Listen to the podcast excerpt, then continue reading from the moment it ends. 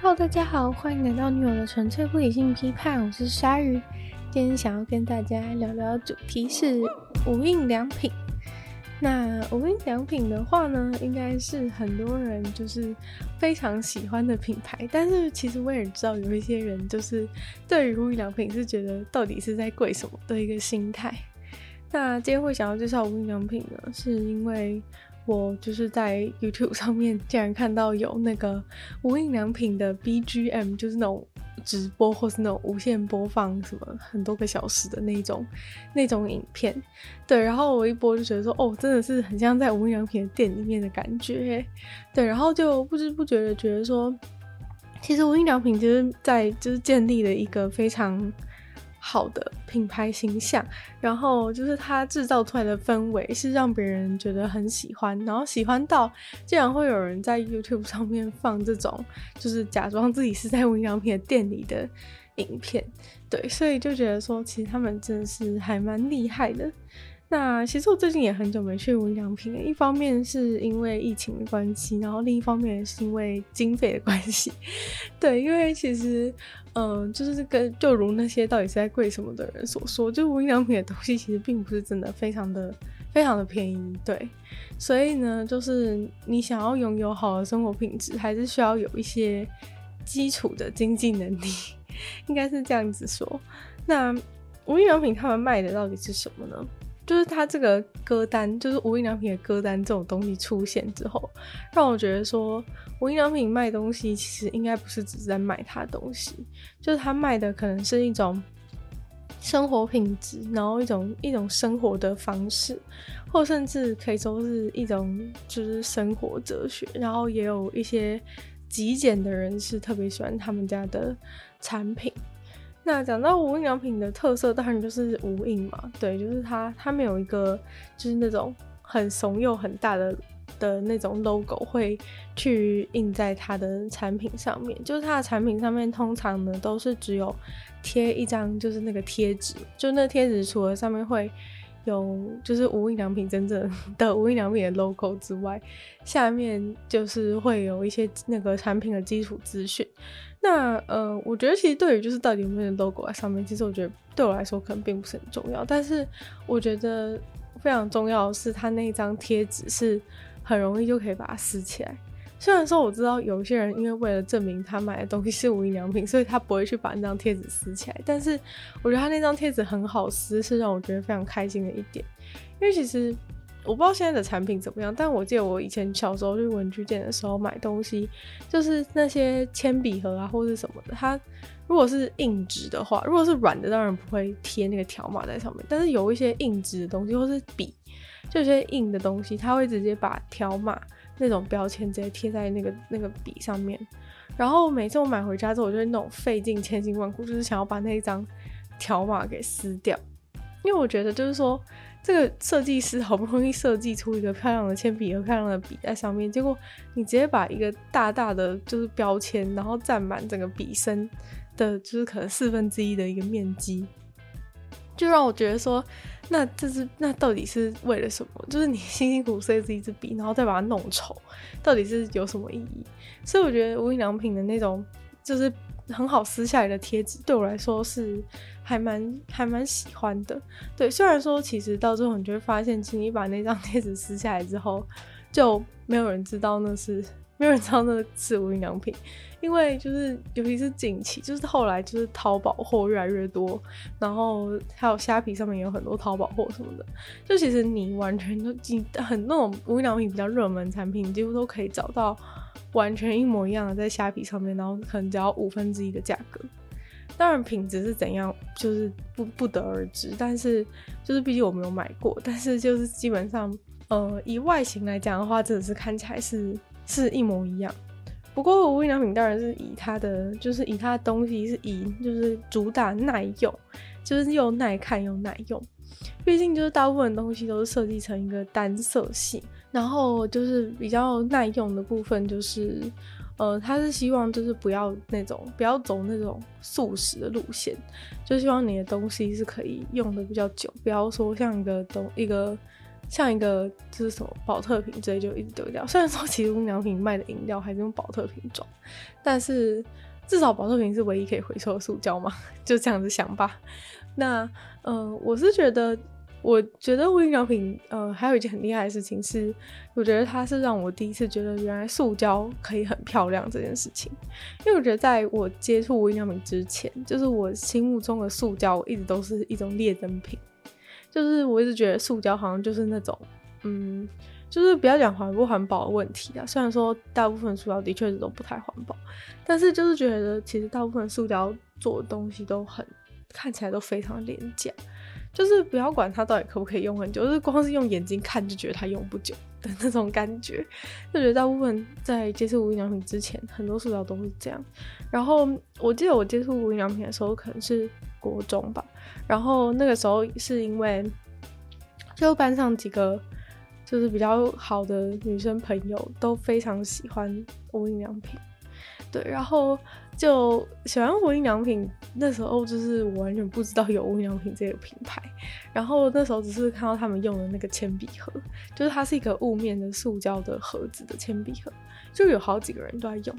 然后我就很好奇说那到底是什么？就是因为它看起来就只是一个盒子而已，但是就是它那种它那个雾面的触感，又莫名的让我觉得每节下课都很想要去摸一下它的铅笔盒，就听起来感觉怪怪的，但是。呃，我就是觉得在大家就是那种花枝招展的各种铅笔盒的的争艳之下，就是它的铅笔盒就是有一种默默的那种低调的美感，然后重点是它的塑胶真的很好摸，对，就是它是一个雾面塑胶，但是就是很好摸，就很想要很想要去摸它铅笔盒这样子，然后那时候开始对无印良品产生兴趣。然后还有它的笔啊，就是我觉得小时候应该最常接触的就是它的笔跟它的那个铅笔盒。但老实说，早期的时候无印良品的笔有一支笔，就是大家觉得很好用的笔，是超级容易爆水的。然后那时候我其实蛮蛮嗤之以鼻的，就是就是我觉得说，到底为什么那支笔好像好像卖的跟外面也差不多价格，甚至可能因为它不像一般文具店偶尔会打折之类的。就那支笔可能在 Seven 卖是的确是跟无印良品一样价格，但是在一般文具店它可能会打折，所以它就是比一般就会比无印良品便宜这样子。那反正无印良品的笔呢，就是那个价格可能三十几块，但是呢，它就是大家觉得说哦，这超好写，但是它会爆水。我就想说，可是它会爆水就是会弄你满手都是，到底为什么？到底谁到底谁要买？那时候我就是还觉得很还觉得很傻眼。但结果后来就是看他们用久了之后，好像就有一点被被拉进去这个无印良品的坑，就好像用无印良品的东西就比较高尚哎，就有这种这种迷思开始出现。但其实当时就是比较是那种。呃，比较是那种潮流所致，而不是我真心的感受到他的那个，就是他所带出来的那种，就是理念，就是不管是这种没有没有 logo 的理念，或者是纯白的设计的理念，或是耐用理念，我当时都完全没有感受到。但是我完全没有感受到，还有一个原因是他们自己的问题，就是我刚刚讲的那个，就是我觉得非常漂亮的那个雾面的铅笔盒啊，就是它那个铅笔盒基本上只要掉到地上。一次，它就会直接裂成两半。我不知道大家知不知道那个铅笔盒子长什么样子？它就是一个完全雾面的的长方体的盒子，然后完全没有任何的没有任何的印记嘛。然后它就是只是一个从这边这样子打开，然后它的呃连接处的地方就是只是一片比较薄的塑胶，然后那个塑胶材质比较软一点，所以你打开的时候，它就它可以当做是那个铅笔盒的关节这样子。对，就是这样。然后，但是它因为那块软的塑胶真的非常的脆弱，所以你的铅笔盒真的是只要掉到地上，那个那那个接缝处就是百分之九十的几率会断掉。然后就是觉得非常好笑，因为我不知道就是无印良品的主打耐用是不是没有考虑过，就是像这样子。不耐用的一个状况，他可能没有想到他的产品会被放在国中生的教室里面，然后就是可能旁边有一个人在追逐，然后撞到你的桌子，然后铅笔掉地上就爆了。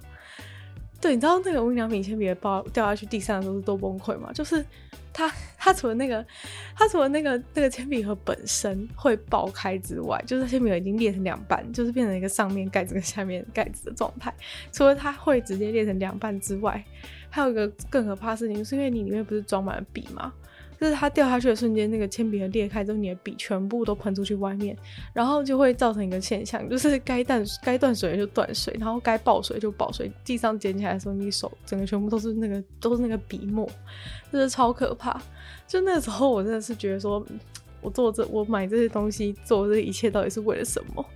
对，就是呃，其实完全不符合就是无印良品的那个那个宗耐用的宗旨。但我真的是不知道他是不是真的没有考虑到，就是国中生教室的一个惨况。就是他可能想象的是一个非常高品质的生活，就是你有一张很大的纯白桌子，然后把你的铅笔放在桌上用，然后不会就是没有想象过说这个高品质的生活里面会有国中屁孩在旁边冲刺这样子，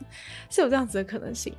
的确，因为除了那一个塑胶铅笔盒塑胶那一条掉地上会破之外，它的那个塑胶真的是品质蛮好。因为它那个塑胶铅笔盒真的是品质蛮好，就是在我把它放在桌上，然后晒了太阳，晒了太阳多年之后，就是它塑胶都完全没有变色或怎么样。对，就是它是一个非常美丽的塑胶，始终如一。对，然后关于那个笔断水的事情，后来其实已经有改善，所以现在的小朋友应该已经不知道无印良品烂笔的事情。但是也随着时间过去，那个东西好像也越来越贵了，就是它的笔水越来越少，然后笔做的越来越短。就是我不知道他知不知道，就是他有卖一个那个就是六角的笔，六角的六角的那个彩色笔，一边是细的，一边是粗的那个彩色笔。那我以前超喜欢那个，就是虽然说我是一个完全不会画画的人，但是我基本上就拿那个东西在 在课本上面，就是自以为要画重点还是干嘛的，反正就是我对于那个。那个就是比较有气质的色彩是非常喜欢，但那个笔之所以会吸引到我，是因为以前的时候所有人都是用那个荧光笔，然后其实我超级讨厌荧光笔，就荧光笔是我世界上数一数的讨厌的东西，因为。就是我觉得荧光笔的颜色真的是超级刺眼的，就是我不知道怎么看到荧光笔，就是荧光笔不是原本是拿来画重点嘛，就是画了那一条之后，就是你要把它当成重点，然后背起来之类的。但是我看到荧光笔画那条，我就觉得刺眼到我根本看不到，根本没办法接收那个被荧光笔画起来那段字。我想说，荧光笔对我来说是不是有反效果？就是好像被荧光笔涂掉涂了之后，就很像被涂黑一样，就再也看不到。所以我就发现荧光笔对我那个读书状况而言是非常不利的。就是早期一开始的时候，我就画来想说，好吧，没办法，我只能在下面画一条线。因为我真的画了荧光笔之后，我就绝对绝对不可能记住荧光笔画掉画到的东西。对，所以后来我就是发现了无印良品这个产品之后，我就觉得非常的开心，就是很喜欢那个就是它的颜色。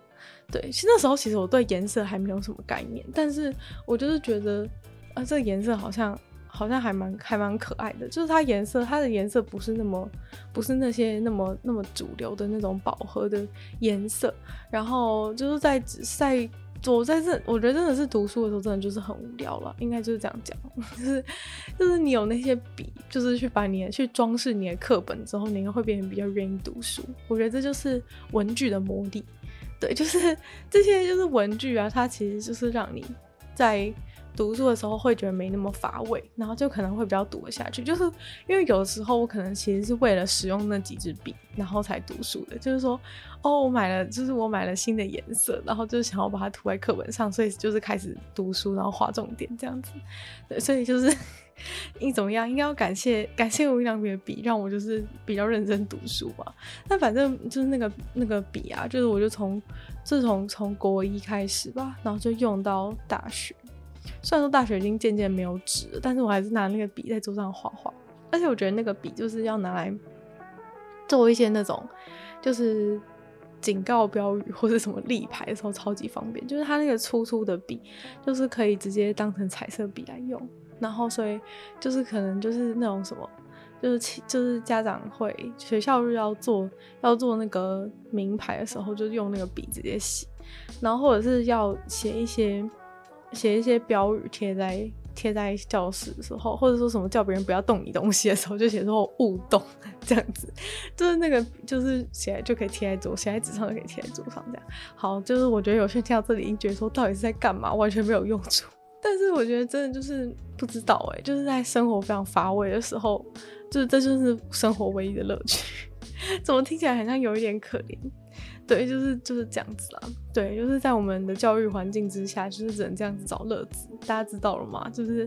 就是这么 就是这么的无聊。就其实我每次看那种，每次看那种美国的美国的那种青春青春就是什么青春恋爱剧。然后就是像最近还蛮红的那个什么 Euphoria，或是之前各种很很久很久以前的什么 Gossip Girl 之类那些影集，其实我都完全不能够 想象那个生活到底怎样。就我觉得说，为什么人家高中生的时候就是都在做那么好玩的事情，然后我在那边把那个无印良品彩色笔的笔盖互换，然后或是把它接起来，接成长长的一条。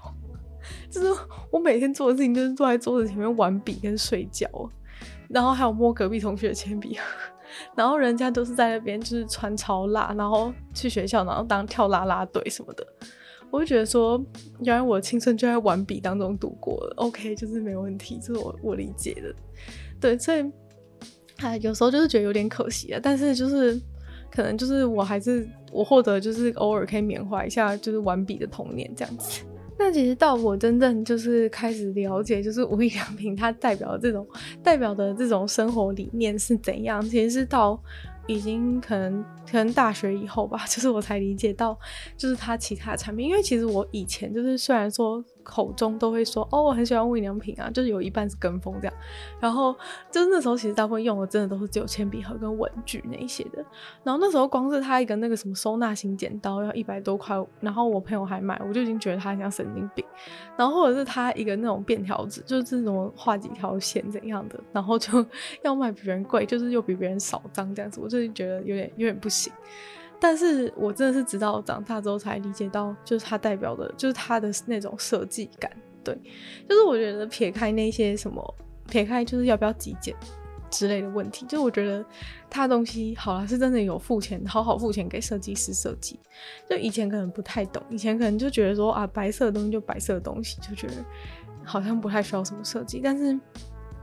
我觉得真的是小的时候，你的眼睛会比较被那些比较容易被那些七彩缤纷的东西吸引，但是等到长大之后，你就会比较喜欢那个，会比较喜欢就是比较比较稳定人心的。一个色彩，我不知道是不是因为这个世界让我们太焦虑，所以导致我们必须要找一些稳定人心的颜色，就是来抚慰自己的心灵这样子。但是反正就是你长大之后，就会真的渐渐发现，你会比较，你会比较，你就不再会那么热衷于就是粉红色之类的东西。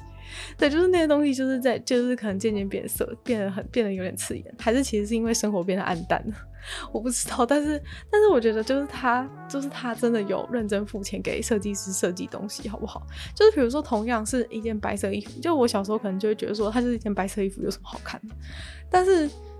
其实呢，就是它那个白色衣服的剪裁是可能会让你穿起来看起来比较有气质，或是会让你穿起来之后有一种。有一种就是他想要帮你制造出来氛围，不管是不管是气质感，还是什么休闲感，还是还是怎么样的感觉，但反正他一定是有一个剪裁，然后那个剪裁一定是好看的，就是会会会让就是那些会买这些东西的大人们觉得觉得说自己付这个钱是买到了一个一个设计好的东西。那我觉得的确是因为其实老实说。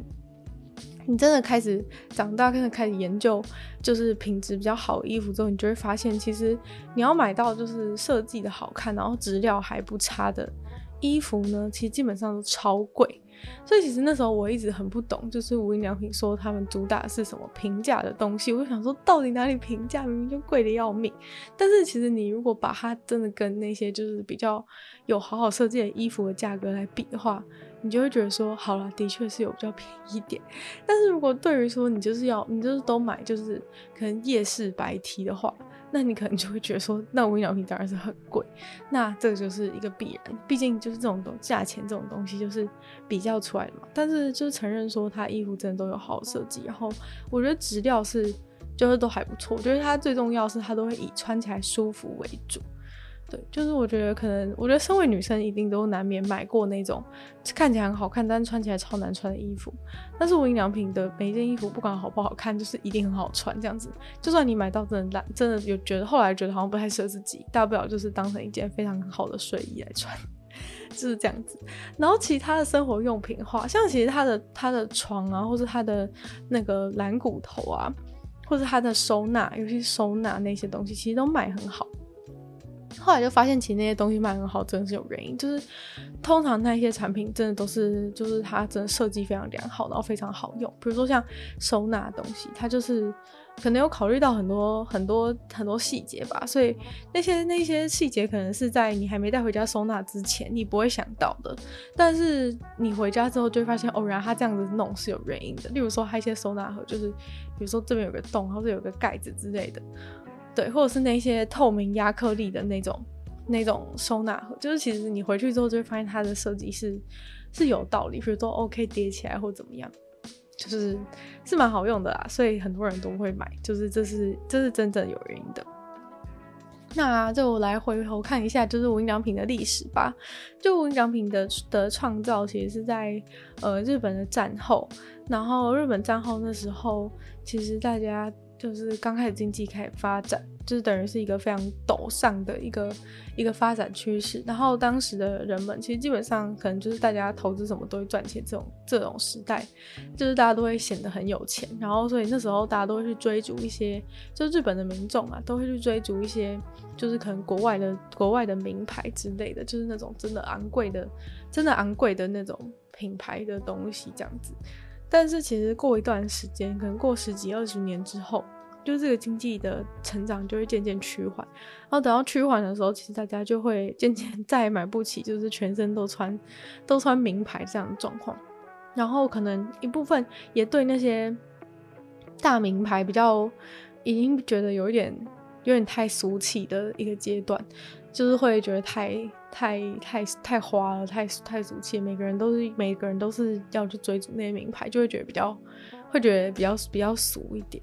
然后，呃，那时候无印良品的创办人他就是想要创造一个这种，嗯、就是没有那么就是平价的平价，但是实用好用，然后又好看的的一些东西。然后他当时最早就是就是设计了大概四十样东西，就是都小东西啊。然后来来买，然后这些东西呢，就是它就是主打说它上面没有任何的没有任何的印记，它这个没有它这个无印良品就是没有任何印印记的东西，其实就是刚好跟就是当时渐渐没落的这个名牌潮流做一个很很就是相对应的一个代表，所以呢，很多人也是因为这样就被它的这个品牌理念，就是这个无无印的这个品牌理念给吸引。然后就开始很多人会想要去买他们家的产品，然后后来他们就越做越多样了，从原本四十样，然后到到后来四百样，然后可能现在的话，无印良品可能有几千样的几千样的产品。就一开始从一些比较生活周边的东西啊，然后到整个房子里会有的东西都都应有尽有啊，像是刚刚讲到，就是连床架啊，或者是。什么微波炉之类的东西，就是都可以都可以买得到。那他就是创办人表示，他们的重点就是要重视设计，然后这个东西要真的好用。就他有提到一个点是说，他希望这个设计是真的可以让人就是效率化的使用，就他希望他设计出来的这个产品是没有任何一个部分是会让你觉得是多余的。就例如说，他可能设计一个包包，他就是每个口袋都是已经帮你想好说要放什么东西。例如说，可能包包里面有一个放电脑的夹层啊，或者什么的，就是不会有那种就是感觉不知道怎么用的。夹层，然后也不会就是过，也不会有过多的夹层，就是让你觉得很觉得很犹豫不决这样子的一个状况。但其实这种就是关于设计上的效率化，就是还有一个重点，其实是在于。它就这个部分是跟极简的人的思考方式是有点像，就是会觉得说，你尽量把这些东西这东西好用，但是简单化的状况是可以让人就是减少你做决定的负担。例如说，他都已经帮你设计好这个地方就是要放什么，这地方就是要放什么，这样的话呢，其实你就不用花一大堆 心思去想说。就是去做决定，说这他这个地方要放什么比较好，才能好好的利用它之类的，就可以减轻生活的这种这种心理负担，然后可以减轻你的焦虑感。然后像其实这种呃纯纯纯色的衣服也都是类似的概念，就是其实很多极简的人就是可能会讲说，他衣柜里面每件衣服都是一样的衣服，那其实就是因为。他觉得说，他衣柜里面每件衣服都是一样的，让他每天早上起床都可以少做一件事情的决定，因为他们觉得现代人做太多做太多决定，然后导致自己心很累，所以呢，把这些决定都缩掉了之后，他就不用，他就不用做，他就不用做决定，然后生活变得比较轻松，大概是这样子的一个概念。然后，嗯。现然后其实除了就是刚刚提到那些东西之外啊，就像食物方面，可能调理包或是零食，他们有卖。然后我自己是觉得零食蛮好吃的，对。虽然说我其实不知道就是秘密是什么，但是它零食蛮好吃。然后我还很喜欢吃他们的糖果，就是他们的糖果也是很好吃，就是比较不会，就是当然糖果还是对身体不好啊，但是我觉得至少就是就是。就是像那种水果味道的，我都觉得它水果味道又比较好吃。虽然说我没办法保证说它真的是什么百分之百纯天然还是怎样，但是我就是觉得像那个什么，就是一个什么荆棘还是什么柚子的一个一个糖果，就是我非常喜欢，非常喜欢的一个糖果，介绍给大家这样子。那其实无印良品除了卖这些基础的东西，就是他们后来开始也开始发展出说，哎、就是想要买一些。更加特别的东西，那更加特别的东西可能就像是，嗯、他们曾经有跟就是知名的建筑师合作，然后就是有盖一个房子，就是有盖一个无印良品的房子，就是完全因为无印良品不就是一个那个。就是一个生活方式的一个一个特色嘛，所以他就是希望盖出，就是他除了卖房子里面的东西，你平常家里面会使用到的东西以外，他连就是外面的房子都要盖一个无印良品风格的房子，对。其实还蛮蛮蛮漂亮的，我觉得。但是就是毕竟这种东西没有办法所有人都拥有，所以就是 我觉得主要是比较像是这种形象馆或是概念馆的那种那种那种理念在在行销，就是它并不是它并不是真的想要就是大大肆的量化，然后卖给卖给一般的群众这样子。然后除此之外，后来温良平也有在那个中国的饭店。中国的饭店就是中国开一个饭店，就是有一个无印良品饭店，然后基本上。那个那个无印良品饭店，就是它里面也是会完全就是用他们家无印良品产品，然后就是设计成整个无印良品的风格。对，我觉得其实这个也是主打就是宣传为主，就是让大家来住之后就觉得说，哇，原来住在一个就是充满无印良品的房间里面是这种感觉啊，就是去传达他的生活理念这样子。然后我相信你去完之后就会觉得很想要把房间里面的每个东西都买回家 这样子。然后除此之外呢，他们还有设计过一款车子，但是我觉得那个车子对我来说就觉得有点傻眼，就是它那个车子就是当然是只有一种颜色可以选，它就是一个那种米白色，然后然后车子也是，但其实我觉得车子本来就已经是一个简约的东西，我不太就是不太觉得说。有什么可以特别展现的地方？所以我看那台车子，我是觉得还好。但像刚刚那个饭店跟跟一个房子的话，我就觉得还蛮吸引人的。虽然说是遥不可及的梦想，但是 就是是还蛮吸引人的那种、那种、那种，就是那种它制造出的气氛，真的是有有效的让你对于无印良品的风格有所向往。但车子我真的就觉得还好。然后车子的它的那个颜色烤漆，因为是那个米白色关系，所以其实就是看起来会有一点。有一点脏脏的，对，就是可能因为距离心目中想象的车子实在差太多，就是像是那种宾士曾经出过一款叫做马桶白的颜色，不知道大家知不知道？其实就有点像是那个感觉，所以我觉得是没有到没有到很成功，但是那好像也没有做几台，好像就限量一千台还是怎么样，可能以后也不会再卖，就是一个那种限量噱头型产品。但讲到这个，就是他们在。用这，我觉得像房子啊、饭店跟车子这几样都是比较是，我觉得是行销导向。然后他们其实的确就是不太在其他的、其他的那种，就是电视上面做一些特别大的广告。就是我觉得他们有的广告大部分都是那种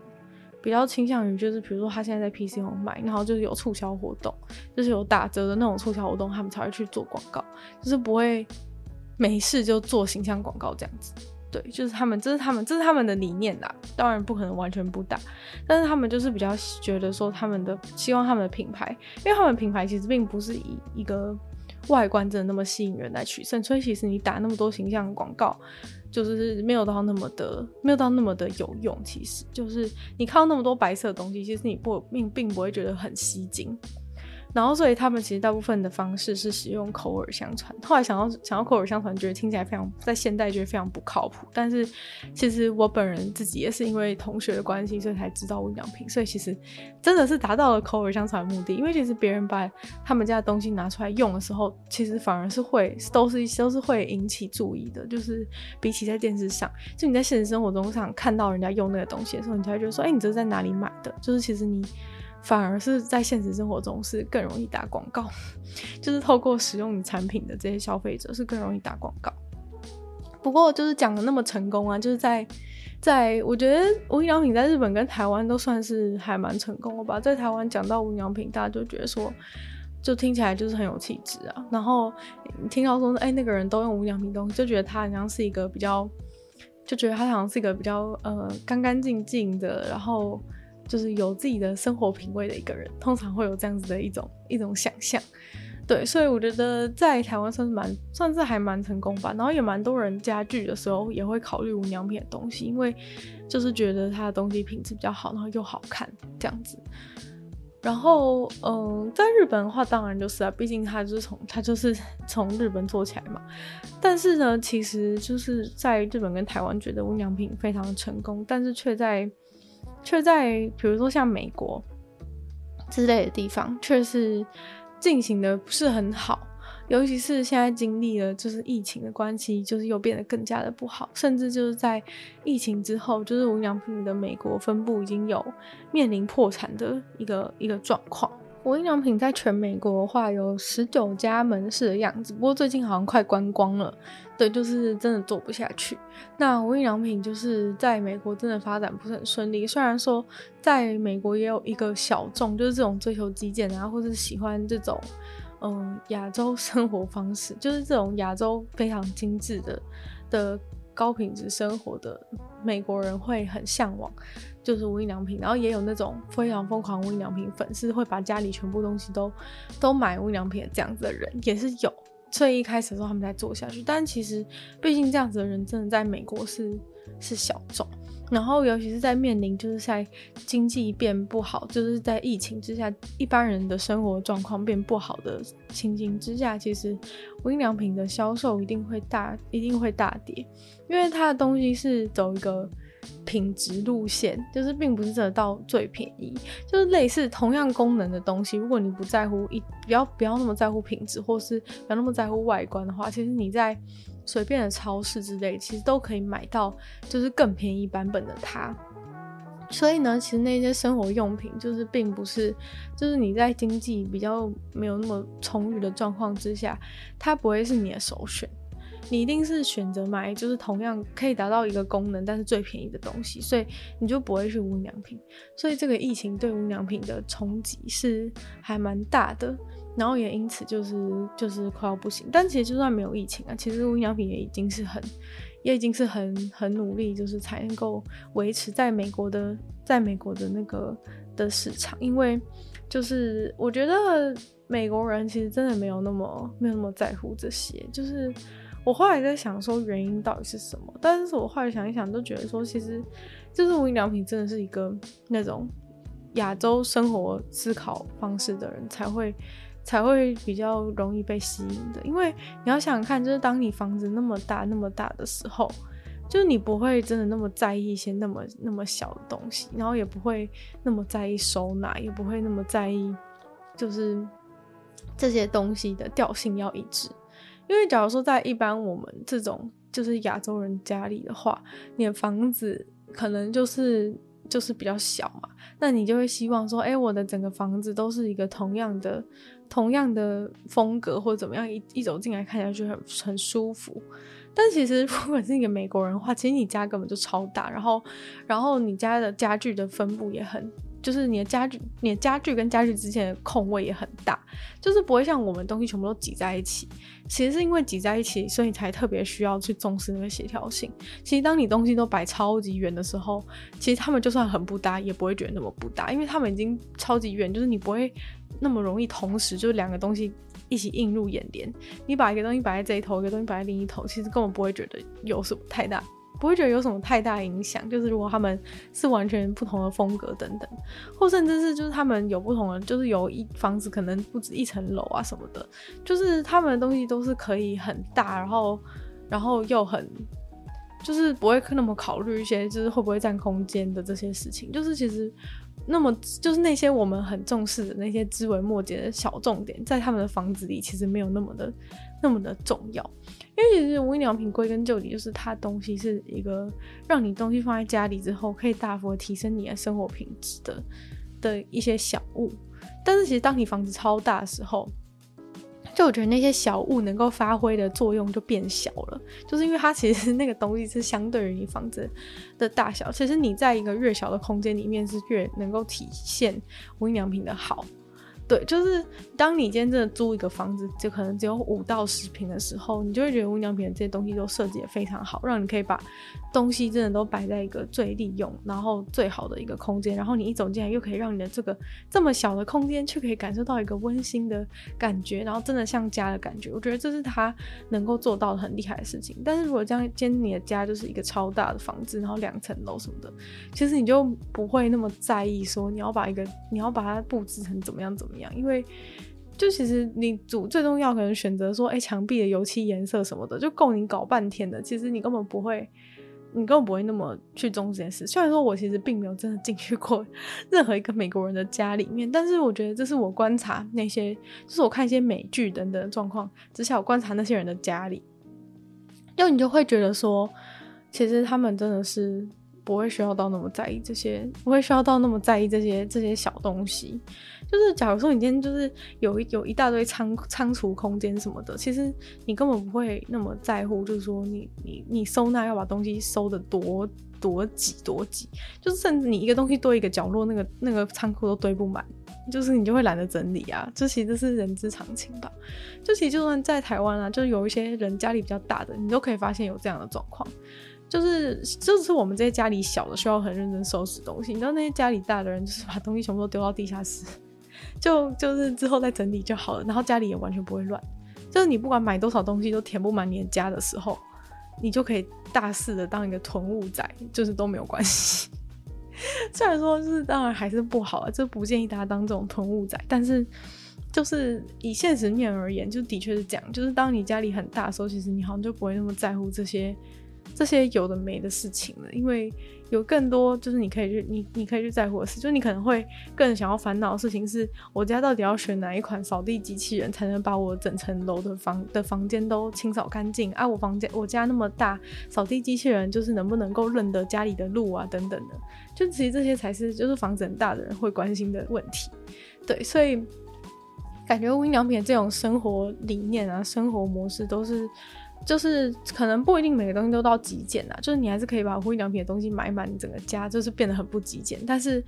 呃，就是它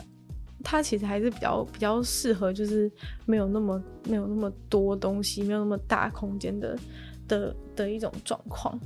所以可能就是是真的是，就是你的房子也要简单一点，就你的房子不能那么大，就你房子那么大的状况之下，就没有那么适合无印良品。我是这样觉得啦，我是这样，我是觉得是因为这样，所以在美国才做不起来。就是他们，我真的觉得他们想要买东西的时候，他们更不会考虑那么多。就是你想要买一个篮球框在在院子里面投也可以的时候，你才不会去在意，就是那一支那一支，就是那一支笔长得怎么样，或是那一支尺。或是一个什么系带型的小剪刀，好可爱，就是你就不会在意这种事。就是这一个点也是让我发现说，为什么为什么好像好像美国人都不太用那些那些我们那些花俏的文具。就你去看，就是台湾人跟日本人的那种文具店，就是那里面简直就是一个就是一个那种大。大宝库的感觉，里面就是有那种整排的不同颜色笔啊，然后不同细度的笔什么的，然后笔贵的有一百多块、两百块的都有，这种感觉就是这些笔对我们来说超级超级无敌重要。但是你自己去看那种美国教室，每个人都拿那种用削的铅笔，好不好？就是就是你很明显就会发现说，为什么他们都不用我们那些很可爱的文具？然后其中一个点当然是因为。就是因为我们都被锁在教室里嘛，就像我讲的，就是人家在那边买那些穿那些很辣的衣服，然后就是每天穿便服去上课的时候，就是我们每天都穿制服，然后去学校，然后放学回家也没什么时间，然后就差不多睡觉，隔天继续上学。就是我们的时间全部都在那个教室里面，所以那个笔对我们来说是非常非常重要，因为那个笔要陪伴我们一整天。如果你的笔不可爱的话，你的一天可能就坚持不下去。但是，就是如果你是就是一个生就是生活非常自由的的高中生，或者生活非常自由的。这个国外的学生的话，其实你根本不会，你根本不会，你根本不会那么在意你的笔好不好？因为你的重点是在于你下课，你下课就要找你喜欢的同学啊，然后下课就要参加，就要去就是社团活动啊。而且如果你很早放学的话，你跟你的笔相处的时间也没那么长，回家不用写作业的话，也不用跟你的笔相处时间那么长。世界还有那么多美好的事物等着你去发现，你怎么会去在乎你铅笔盒里的那两支笔呢？那跟我们一样是亚洲人的中国人的话呢，其实中国市场一开始其实是不错的，就是毕竟。需求比较类似一点，但是呢，在中国市场有一个问题，就是仿冒，就是中那时候无印良品在打官司的时候就是打输了，因为就是觉得说他们的产品其实并没有，就是中国法院觉得他们的产品其实并没有一个就是怎么讲，就是他又没有标记或者什么的，就是他没有办法。去证明说，哎、别人做的东西就是跟我是仿冒我做的东西，就是中国法院认定说，就是他没有他没有这样的资格，就是觉得他设计的东西是所有人都可以设计，所以。等于说无印良品的东西在整个淘宝上面全部都是泛滥，就是你基本想找一个一样的东西，就是什么都有，每一样产品都在淘宝找到一模一样的东西，然后是仿冒的。所以呢，你可以就是在中国的话，你还有另一种选择，就是你还可以，你还可以全部家里都买一个假装是无印良品的东西，然后别人也不会知道这样子。就是无印良品的仿冒品超级超级泛滥，然后就是可能一大堆一大堆店都在都在抄袭啊。其实像。那个什么 Miniso 也是，Miniso 也是一个一个超级抄袭的大大本营，对，就是它 logo 是就是超 Uniqlo，然后就是里面买的东西有一些也是也是在抄了，反正就就是都在抄这样子。对，但是就是其实我觉得，虽然说在其他市场好像都做的，就是可能都面临一些困难或怎么样，但是我觉得未来它在国外还是有发展性的，因为就是我觉得感觉国外越来越多极简主义者出现，就其实越来越多极简主义者出现，代表说那个小众变得越来越扩大，就原本可能只是喜欢那种那种步调的人，但是后来其就是其实有非常大一群极简的人，其实都会都会有机会去投往。就是在就是变成无印良品的忠实客人，而且如果他们一旦变成忠实的话，他们应该就会非常忠实。所以我觉得这部分就是还就是无印良品他们自己应该也感受到这件事。所以即使现在在国外表现不好，他们还是还蛮积极的在就是国外进行扩店。因为其实你你店不用多，但是你就是去满足那个小众的小众的一群人，其实就能够其实就能够就是就能够赚到钱的这样子，就不要不要开那么多店。对，其实就能够吸引到那个那一部分会喜欢你东西的人。那今天的女友纯粹不理性批判就差不多到这边结束了。不知道大家就是喜不喜欢无印良品，然后有没有在用无印良品的东西？那我是还蛮好奇有没有人家里就是完全没有任何一样无印良品的东西的人，就是如果有的话，就是可以留言告诉我，这种我蛮想知道的，就是我蛮想知道有多少人就是家里是完全没有任何无印良品的东西的。那今天的话呢，就到这边结束，然后就再次感谢订阅赞助的会员毛毛、黑牡丹、lxd 虽然秋生、Z Z Z、Jason，还有 K U N。那其他就是想要继续支持鲨鱼创作的朋友，都非常欢迎在下面 p a 的链接可以找到不同会员等级，还有不同的福利。那就是如果喜欢这集的话呢，就非常欢迎大家把无印良品的内容就是分享给更多人。然后也可以在 Apple Podcast 帮我留星星、写下评论，或是去有留言区的地方留言给我，或是去收听我的另外两个 Podcast。其中一个话是鲨鱼会跟大家分享一些国际新闻新资讯，另外一个话是听说动物，当然就是分享一些动物的知识啦。那也可以订阅我 YouTube 频道，是追踪我 IG。就希望你有了纯粹不理性批判可以继续在每周三跟大家相见。那我们下次见喽，拜拜。